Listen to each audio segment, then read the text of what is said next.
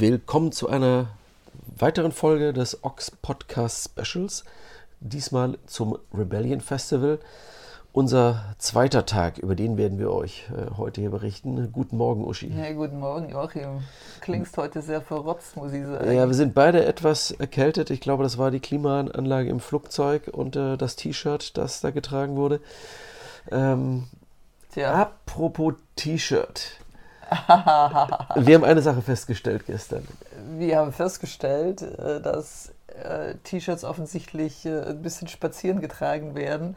Oder wir den Eindruck hatten, dass natürlich, wie wir das auch machen, T-Shirts sehr mit Bedacht ausgesucht werden, die man oder Frau auf so ein Konzert anzieht. Ne? Ja, das ist so ein Sehen und Gesehen werden, so eine Art Schaulaufen, das da stattfindet.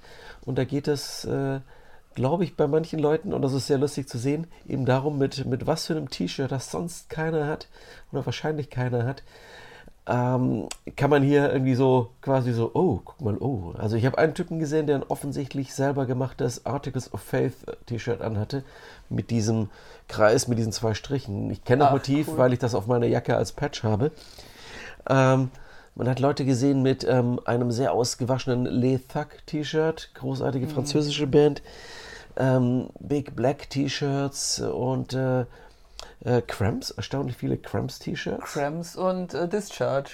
Was ich natürlich heute zum Anlass genommen habe, auch meins rauszukramen, ja. das ich mitgenommen habe. Ja, ich ja. trug gestern äh, mein Blut- und Eisen-T-Shirt. Und wurdest auch schon angesprochen, ob von, es nicht. Äh ja, von Ian, von Damage Goods. Der meinte so: Oh, wow, that's a bit, wow, what does it mean? Well, blood and iron. uh, yeah, but they're not a right-wing band. Of course not. das war so ähm, lustig, ja. Ja, und äh, natürlich hast du einerseits dann auch die Leute, die ihre frisch gekauften T-Shirts äh, zu Markte tragen. Auf jeden Fall ist es auch generell, also die, äh, es gibt da schon so, also Leute, die da wirklich ihre, ihr, na, man könnte jetzt fies sagen, ähm, es ist wie Karneval, wenn die Leute ihre äh, Spezialuniformen da rausholen. Und in gewisser Weise ist es schon so, also manche Leute sind da in einer Weise genial gestylt, musst du sagen. Du siehst dann die Lederjacken, die dann beinahe zerbröseln, weil die schon seit 40 Jahren da rumgetragen werden. Ähm, die kann man eigentlich nur noch für bestimmte Ereignisse wie dieses äh, austragen. Ähm, aber Karneval finde ich jetzt ein bisschen zu. Ja, ist ein bisschen hart, aber die Leute haben ja natürlich dort auch ihre, nicht dass ich jetzt großer Fachmann dafür wäre, aber die haben ja auch ihre ähm, ihre speziell ausgedachten Dinge, die sie dafür tragen. Ja, das solltest du dich vielleicht mal mit Helge Schreiber unterhalten, der äh, die Patches auf seiner Kutte auch nach ganz äh, bestimmten Aspekten ausgesucht hat. Ja, stimmt. Alles Konzerte, ja. wo er war und Bands, glaub, die er besonders schätzt. Ja. Bands, soweit ja. ich weiß. Ja, das ist schon, ja. Ja, Punkerkutten, das ist natürlich auch so ein Ding. Da müsste man sowieso was generell mal dazu machen. Kann man auch einige beobachten, Natürlich sind da so die typischen äh, Turbo-Jugendleute dabei, ein paar wenige, mhm. aber auch generell ähm, schon sehr interessant. Also man schaut immer so, äh, was ist da drauf? Ah, okay, interessant, also sehr, sehr interessant. Ein Typ habe ich gesehen, da bin ich mir aber sicher, dass es eigentlich nicht stimmen konnte. Ich sagte das gestern auch schon, wo ich dachte, dass da, ich sah nur so einen letzten Zahlen, äh, Ziffern, Buchstaben von einem V oder W und dann äh, D-R-I-V. Ich kann mir nicht vorstellen, dass er ein Screwdriver-T-Shirt hatte. So sah er nicht aus, aber ich rätsel immer noch, welche Band das gewesen sein kann. Lösungen gerne per E-Mail an unsere Mailadresse. welche Bandnamen in der Mitte ein V oder W und dann D-R-I-V haben. Hm. Ja. Da gibt es einen Preis dafür? Äh, es gibt äh, ein. Ich schicke euch das neue Ochs. Wer es rauskriegt. ja, ähm, gestern war ein anstrengender Tag. Gerade wenn man so ein bisschen matschig im Kopf ist Mm, das stimmt. Und äh, man muss immer sehen, man steht ja tatsächlich, also um 12 Uhr war Doors Open und wir waren um 12 Uhr da, haben dann ja erstmal für den gestrigen Podcast ein Räumchen gesucht und äh, wir waren letztlich ja zwölf Stunden in dem Laden drin mhm. mit kurzen Unterbrechungen zum Essen außerhalb. Im indischen Restaurant, das nicht wusste, was vegan ist. Unglaublich, Blackpool, ey. Ähm, und ähm, also es ist schon einfach anstrengend. Also ich habe mir gestern schon gewünscht, wir hätten nur drei Tage gebucht. also ich, also ich, ich finde es natürlich einen sehr ehrenwerten Ansatz, as much bands as possible da anzubieten, aber es ist, also ich finde die die schiere Menge ist, ist es einfach ein totaler Wahnsinn. Und irgendwann ist der Punkt erreicht, wo man einfach nicht mehr kann, wo einem der Rücken wehtut, wo die Füße wehtun, wo, wo man einfach im Kopf auch voll ist. Also das merke ich jetzt schon. Das hatten wir ja auch gestern, äh, wo wir dann auch zwischendurch mal raus sind und äh, frische Luft gebraucht haben. Ja, also das ist schon, es ist genial, aber es ist halt wirklich, es hat was von dem, nicht, dass wir das oft hätten, aber wir haben schon Gelegenheiten gehabt, urlaubsbedingt, wo du eben so ein Buffet hast und wo du dann mm. am ersten Tag denkst so, wow, und du, du frisst dich einmal komplett mm. voll und am zweiten Tag bist du dann schon ein bisschen vorsichtiger und am dritten denkst du so, ja, das ist ja sowieso alles morgen auch noch da, also muss ich jetzt nicht alles in mich reinstopfen. Mm. Und äh, man muss also schon gut auswählen und einfach sagen, ich habe auch ähm, Mut zur Lücke.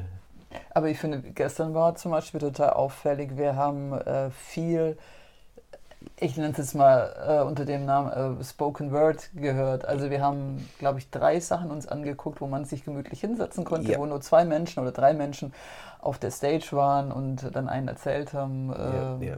ja, die Literary Stage, ähm, so da ist tatsächlich auch so acht Stunden Programm.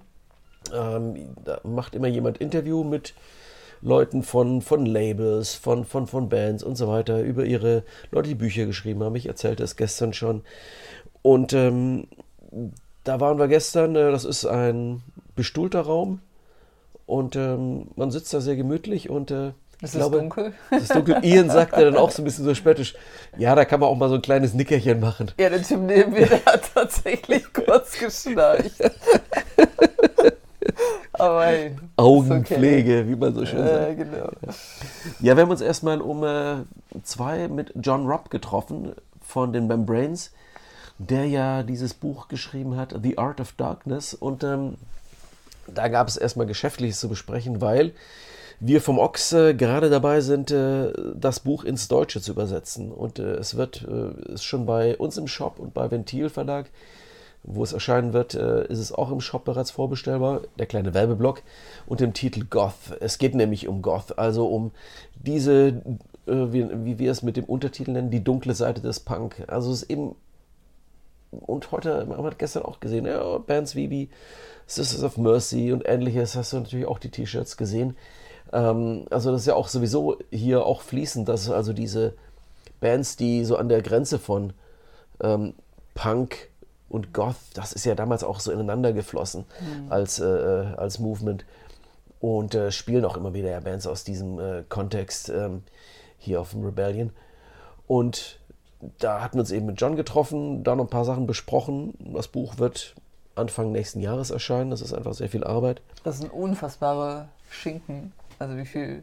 Zwei, drei, 400 Seiten? Ja, mein, ich glaube, mein Gepäck wird anderthalb Kilo schwerer sein äh, auf dem Rückflug. Deshalb. Ja, äh, John Robb wurde dann also auf der Bühne äh, quasi interviewt, hat äh, zu dem Buch was erzählt, fand ich sehr interessant.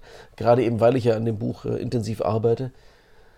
Von daher war das nochmal sehr interessant, was mir auch bestärkt hat, dass dieses Buch wirklich also essentiell und super spannend ist, wenn man sich irgendwie für Punk und in Klammer Goth-Geschichte interessiert. Danach ähm, sind wir sitzen geblieben sind wir sitzen geblieben, weil es so einfach war und haben uns, so haben uns ein einstündiges Interview mit Henry Rollins angehört. Mhm. Und das war großartig. Ich hatte den Mann ja, da warst du leider äh, Corona-bedingt außer Gefecht gesetzt, als er in Düsseldorf mhm. war, Anfang des Jahres. Und äh, ja, der Mann kann halt einfach großartig erzählen, was für eine Dramaturgie und wie er das aufbaut. Und es war jetzt so ein bisschen anders als seine typische ähm, Speaker-Show, die er macht, die er auch abends gemacht hat im Opera House. Ähm, aber ähm, ich fand es beeindruckend. Oder wie hast du es empfunden? Also ich fand es auch beeindruckend, aber ich muss auch gestehen, ich konnte Henry Rollins tatsächlich eine Weile überhaupt nicht leiden, weil ich äh, finde, der ist ein unfassbarer Selbstdarsteller. Also so, so kam es mir immer vor und ähm, ich hatte irgendwie nie so richtig Bock auf das Gelaber. Aber gestern, das hat das, äh, das Bild tatsächlich wieder so ein bisschen zurechtgerückt. Ich fand es spannend, was er erzählt hat. Ich fand es sehr reflektiert, also jetzt nicht so, so komisch angeberisch, sondern hat halt einfach ähm, aus seinem Leben dann auch erzählt und das fand ich teilweise schon so, ich dachte, oh wow, krass. Aber ich ähm, glaube, puh. das hat sich auch geändert. Also der war schon, Hey, wenn ich nur überlege, Rollins Band einmal in den 90ern äh, in der Zeche Karl gesehen, wo der auf der Bühne dann irgendwie so ähm, na, äh, äh Liegestützen gemacht hat und so Ich, Zeug. glaube, Oh, ja, ja, ja, ja, ja. Das war mir so äh, unsympathisch. Der war einfach damals, eh klar, der war äh, 30 Jahre jünger. Er war ein elender Poser. Also ein, ein Körperkult-Poser. Äh, ja, das ist es wahrscheinlich auch gewesen, was mich so da hat der, ich bin der Härteste und yeah. Und ähm, Ja, dafür kokettiert er jetzt mit seinem Alter. Ne? Ich glaube, Ja. er ist mindestens fünfmal gesagt, Ja, ja. dass er 62 ist. Äh, das, das fand ich ich sehr glaube, so witzig. tiefenpsychologisch könnte man das gut äh, analysieren, äh, wie, wie tief das bei ihm sitzt, so ähm, das festzustellen. Aber der macht aus seinem, wie man so schön sagt, aus seinem Herzen keine Mördergrube. Und das macht ihn, macht ihn gestern sehr sympathisch, fand ich äh, auf jeden. Fall auch. Und er kann natürlich auch super erzählen, ähm, sagt nicht ständig äh, äh, äh, wie so, so viele andere, sondern erzählt einfach flüssig in einem durch. Das fand ich höchst faszinierend. Das stimmt, ja. Und Sehr geübt. Ja.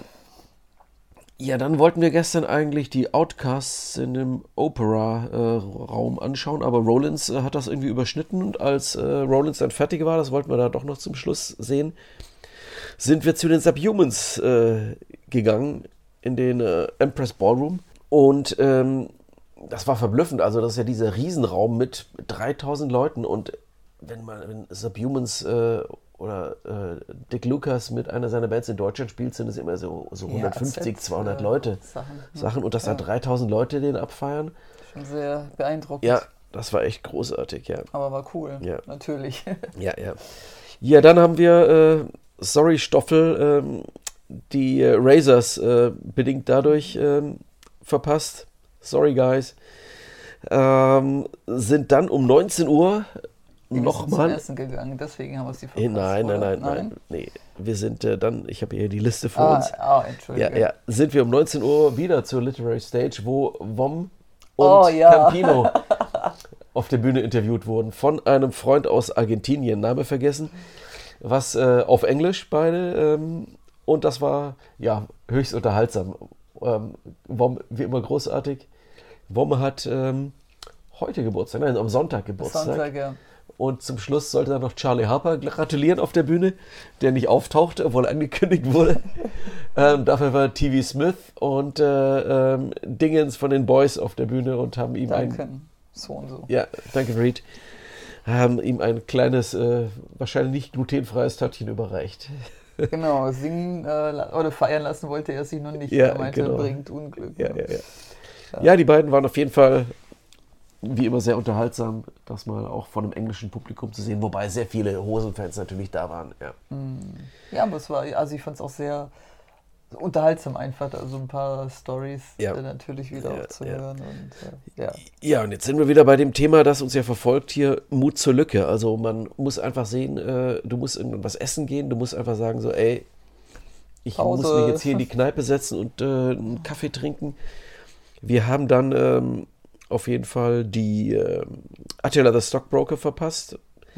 Wir haben auch die ähm, Dummy Toys aus China, die wir im Ochs hatten, verpasst, weil wir dann bei dem Inder saßen.